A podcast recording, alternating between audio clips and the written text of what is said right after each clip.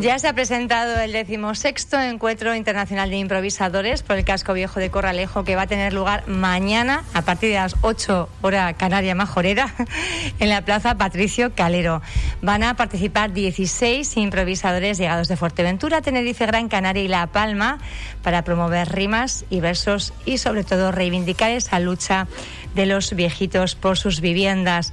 Hablamos precisamente y hacemos un repaso a la historia con dos de los principales artífices que se han enfrentado a los tribunales para defender sus derechos. Ellos son Miguel Socorro, buenos días. Buenos días. Y también Rafael Benítez, buenos días. Buenos días. perdón, Gregorio. Benítez, buenos días. Goyo. Goyo. Goyo. Bueno, Goyo y Miguel, eh, ¿cuál es el balance? tantos años después, eh, ahora por un lado, esa voz de un pueblo que se transmite a través de los eh, improvisadores, ¿no? Han creado un evento cultural de algo que fue, bueno, pues eh, una lucha social. No, y buenos días. efectivamente, sigue siendo una lucha, porque aún todavía seguimos vivos, que es lo que queremos transmitir también a la sociedad, a pesar de que no, se, no tenemos noticias diarias como la teníamos antiguamente, pero sí que eh, el hacha de guerra sigue levantada. Eh, estamos a la espera de. Seguimos presentando en el juzgado procedimientos judiciales eh, declarativos de dominio, diferentemente a los que presentamos inicialmente, que ya explicaré posteriormente. Y en el tema penal, pues el tema penal, que es el que nosotros estamos ansiosos de que culmine, pues ya se ha acabado el periodo de instrucción, la fase de instrucción. Ya se han presentado los escritos de acusación tanto por la acusación, la acusación particular, el abogado del pueblo, como la fiscalía, en el que solicitan penas de cárcel a todos los que han intervenido en, esta trama. Y a ver, eh, estamos pendientes de que se señale eh, el día y la hora para que se sienten toda esta gente en el banquillo y esperemos que nuestra esperanza de que paguen por todo este daño moral y económico, porque le han hecho gastar un dineral a estos pobres indefensos, espero que paguen por toda esta malicia que han actuado en el, en el casco Viejo Corralejo. Hasta estamos hablando de cuántos expedientes, cuántos procedimientos, cuántas sentencias se conocen ya. Nosotros tenemos a, a día de hoy 117 resoluciones judiciales favorables de esas 117 resoluciones judiciales, pues hay en primera instancia, en segunda instancia y luego también, eh, ¿cómo se llama, Miguel, de lo del Supremo? El recurso no, ha admitido en, el, no admitido en, la tercera instancia. Es decir, al final 117 resoluciones, pero como bien decía Miguel, no hay que perder de vista el origen del conflicto, porque todavía a día de hoy nos quedan como 40 inmuebles que tenemos que darle o buscar una solución.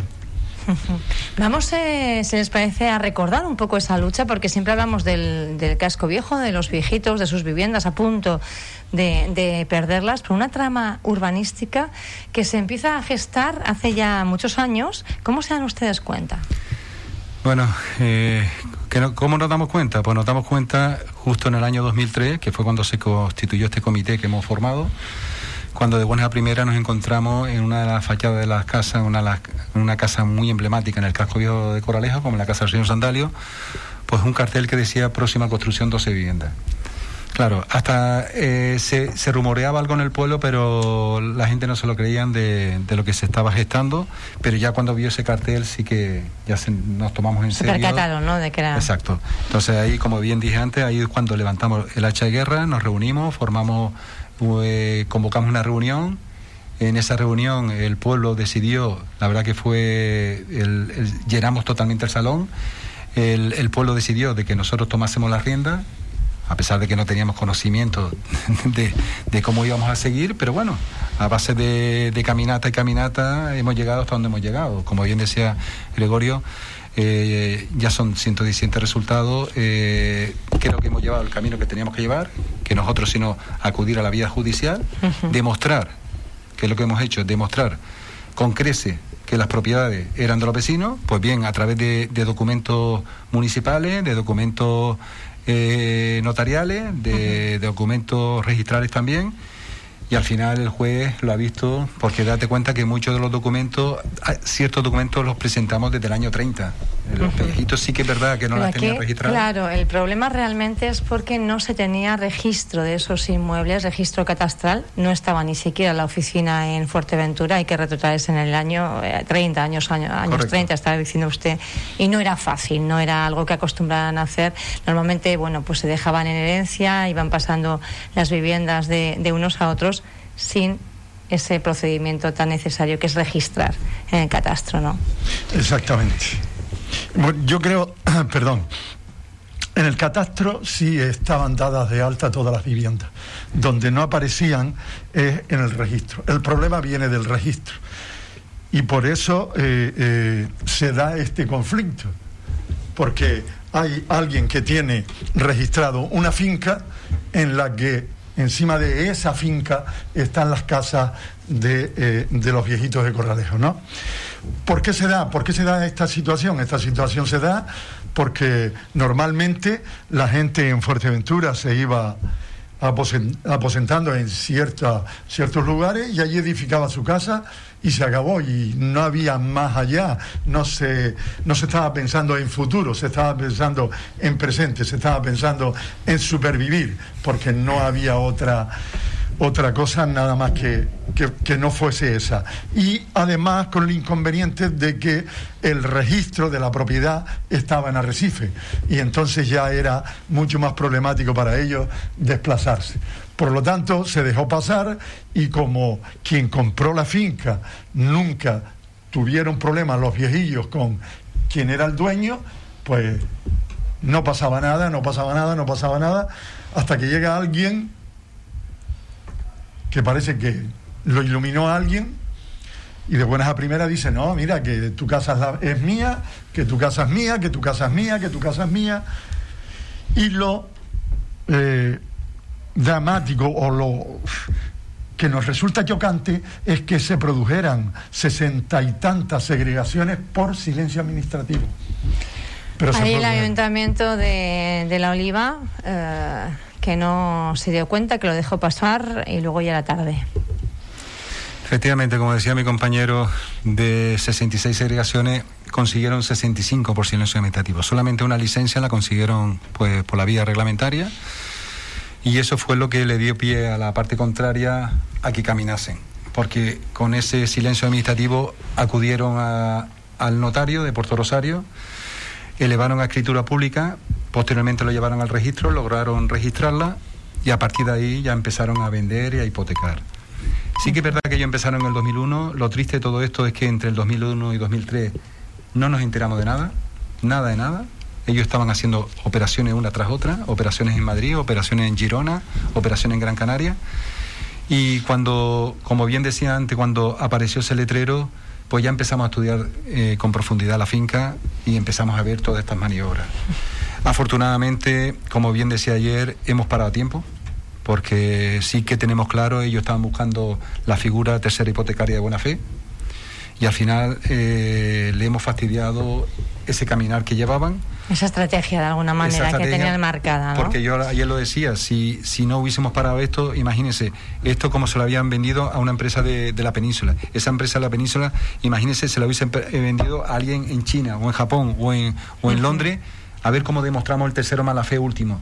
Lo que estaba claro es, no lo seguramente no le íbamos a encontrar vinculación ese señor, ese tercero último, se hubiese quedado con la propiedad y el pueblo se hubiese, quedado, se hubiese quedado sin pueblo.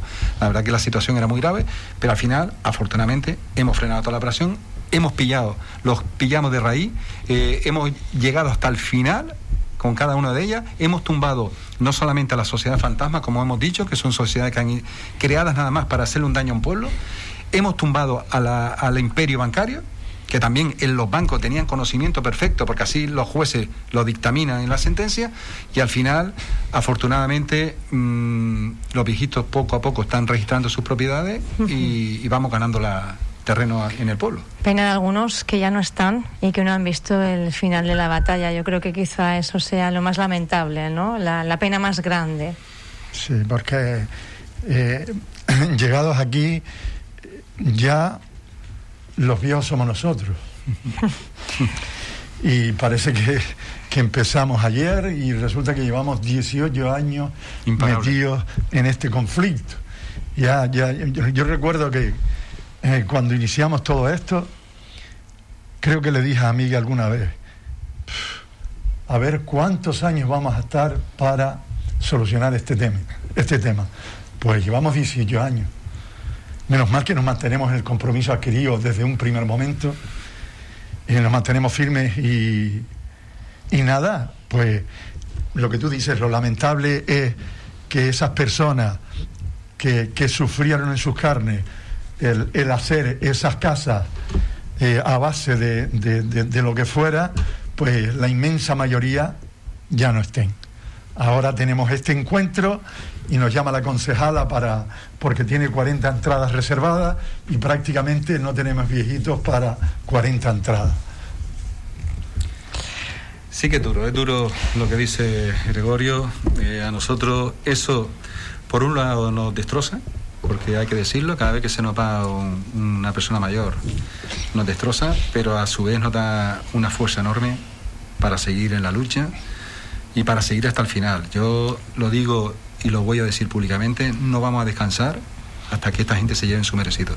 Lo hemos dicho desde el primer momento, no es de recibo lo que han hecho en el pueblo, no es de recibo, porque el pueblo era del pueblo, ahí se ve en la foto que aparece en el cartel del problema que estamos hablando, cuando todo aquello corralejo era un arenal, estamos hablando, y, aparte, el corralejo no tenía que haber estado jamás en este problema, al final los terratenientes anteriores son los que hicieron la maniobra orquestal, la hicieron en el año 59, los Viñoli, que no me importa decirlo, los Viñoli fueron los que nos han metido en este problema.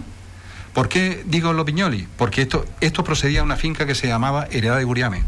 Y la Heredad de Guriamen decía que comprendía varias casas de labranza, aljibe y taona. Las casas de labranza estaban, estaban en el interior, no estaban en la costa. Ellos no tenían nada en el pueblo. Hasta que llegó en el 59 y dice, ¿qué es la heredad de Guriamen? Varias casas de labranza, aljibe, taona así como todo el pueblo corralero. Y ahí es donde nos metieron el problema. Nació el problema ahí. En ese, en ese entonces ya habían las casas que estaban, que eran las sesenta y pico, y a partir de ahí eh, esta, esta propiedad pasó a la Fusa. La Fusa también hizo lo mismo que hizo el, tiburón de tierra Jiménez del Valle, que, no, que, se nos ha ido de Rosita. La verdad que eso también nos duele enormemente. Que Alberto Laúr Hernández, el, el, el letrado Alberto Laúr Hernández, que era el administrador de la sociedad anterior, Hizo lo mismo que Manolín eh, Jiménez del Valle con dos propiedades del casco viejo en el año 1995 que fue la casa de la señora Luteria, que casi la perdemos, que casi echan a la pobre señora octogenaria de su casa, que nos costó batallar esa propiedad y al final logramos mantenerla. Y también eh, una propiedad que es donde está al lado de la cofradía de pescadores, una propiedad que también eh, al final la Fusa se la vendió a, un tercero, ese, eh, ese tercero eh, le pide a, otros, a, un, a un belga para alquilar la propiedad, porque era del belga, ya que el vecino se la había vendido al belga. ¿Qué hicieron? Cambiaron la cerradura y se quedaron con dentro. Fueron a procedimientos judiciales y lo perdió desafortunadamente el belga porque no fue bien justificado la propiedad como la hemos justificado nosotros. Entonces, eh, sí que es verdad que eh, este, este señor que estoy nombrando, Alberto Laúz, ha ido de Rosita en el casco de Coralejo, pero, pero esperemos, esperemos, esperemos que, algún día también eh, se, le, se le traiga capítulo. ¿Qué hubiera sido de todo este procedimiento sin ustedes dos? Sin Miguel Socorro y sin, y sin Goyo Benítez. Ah, nada, vamos a ver. Eh, yo, yo, pienso que en la vida siempre hay alguien que tire del carro, ¿no? Siempre va a haber alguien que tire del carro. Esta vez nos tocó a nosotros tirar del carro y, estamos tirando de él. Pero yo pienso que si en vez, si no hubiésemos estado nosotros, seguramente que alguien tenía que haber eh, tirado del carro, ¿no? Lo, lo penoso de todo esto, además de lo que ya hemos hablado, de que casi no tenemos viejitos, es que quien haga esta operación lleve viviendo en el pueblo más de 40 años. Eso sí que es penoso. ¿Por qué? ¿Por qué digo esto? Porque es alguien que se supone que ya está arraigado a ese pueblo, que ya conoce a su gente, que ya conoce la situación del pueblo, que sabe, bueno, todo, porque si una persona lleva 40 años en un pueblo como Corralejo, habrá visto cómo ha evolucionado el pueblo.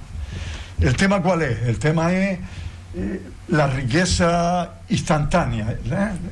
El pelotazo rápido, ¿no? Exacto, ese, es el problema de todo esto, porque si, si nos remontamos, el pueblo lo que hacen, la estrategia que siguen es dividirlo en zonas y asignarle a cada zona un abogado ávido de riqueza.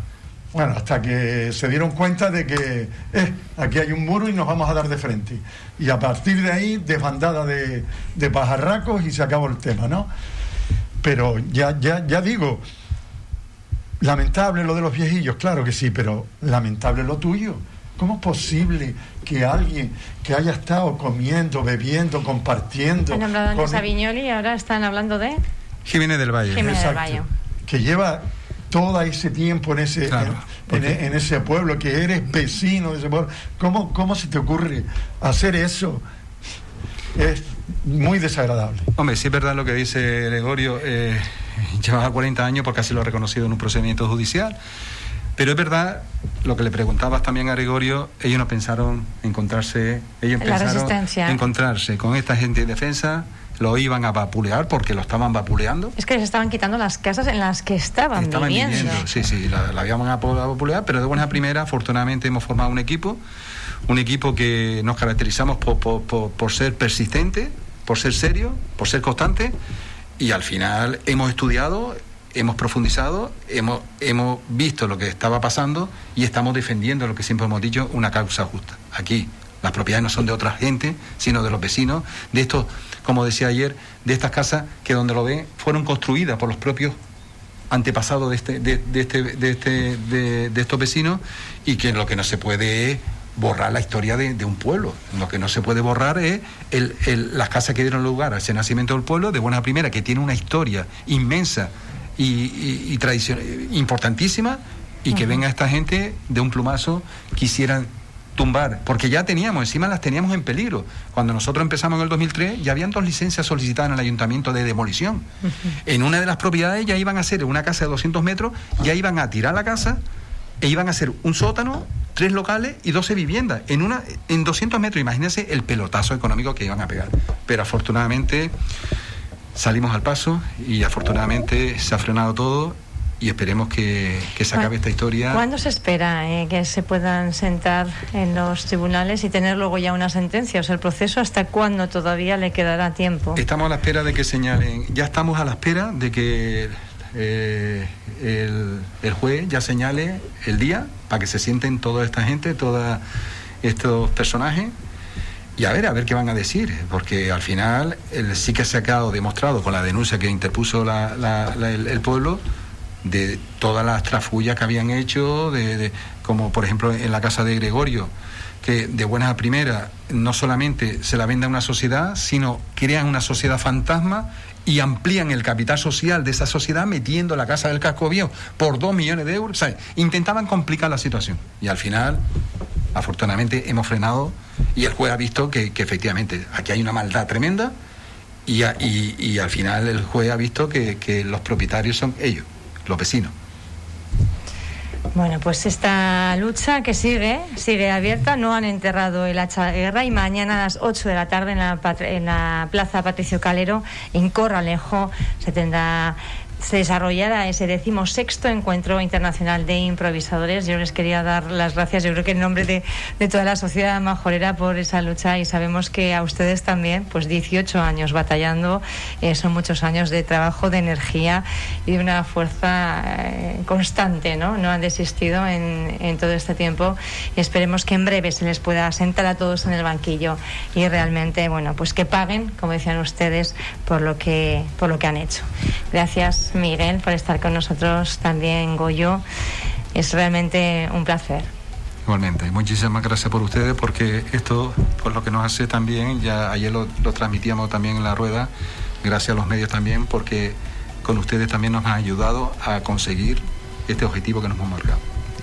Y además eh, dejamos en herencia un acto lúdico que, que se disfruta. Así lo decía, los felicitaba también el anterior entrevistado Raico de León, que estuvo presente ayer en esa presentación del encuentro y también ponía en valor, ¿no? Como la voz de un pueblo, al final, bueno, pues deja como legado esta expresión cultural que va a pervivir en el tiempo y por aquí además han, han pasado los mejores improvisadores a nivel internacional.